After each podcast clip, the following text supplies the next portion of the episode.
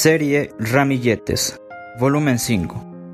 Meditaciones cortas con palabras de edificación, exhortación y consolación. Primera Corintios capítulo 14, versículo 13.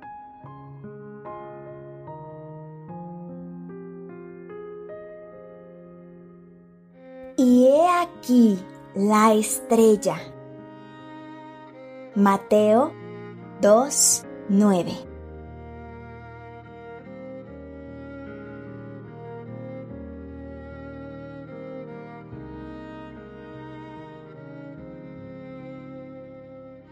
Solo podremos imaginarnos el gozo de los magos al ver nuevamente la estrella si, como ellos, hemos sido confrontados por voces que, al buscar a Dios, solo nos expresan su ignorancia, como lo hicieron los habitantes de Jerusalén, o su hipocresía, como Herodes.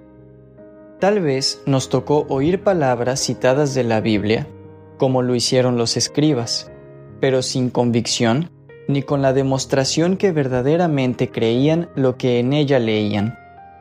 Pero, qué bueno que volvimos a poner nuestros ojos en el cielo, el único lugar donde podremos ver, como lo hicimos al principio, la revelación clara del Dios quien hizo y puso a las estrellas por señales. Génesis capítulo 1, versículo 14. Los magos, sin duda, estuvieron en contacto con algunos libros. Algunos sugieren que fueron los escritos por el profeta Daniel que los orientaron a una decisión firme sobre un evento tan trascendente y donde descubrieron las tres verdades que dedujeron. Nació un niño excepcional. Nació rey, no príncipe. Nació para la nación judía.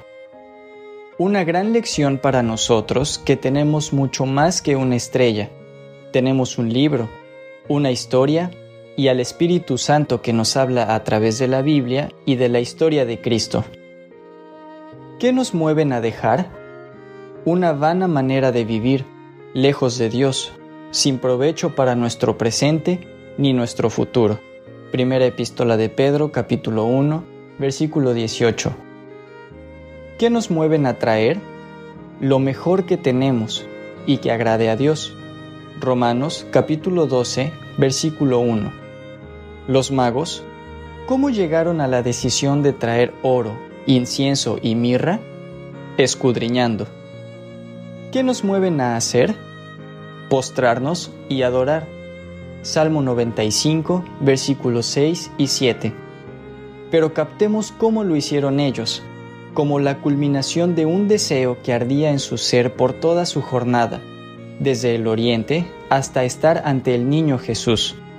Meditemos en esto, comprendámoslo e imitémoslos.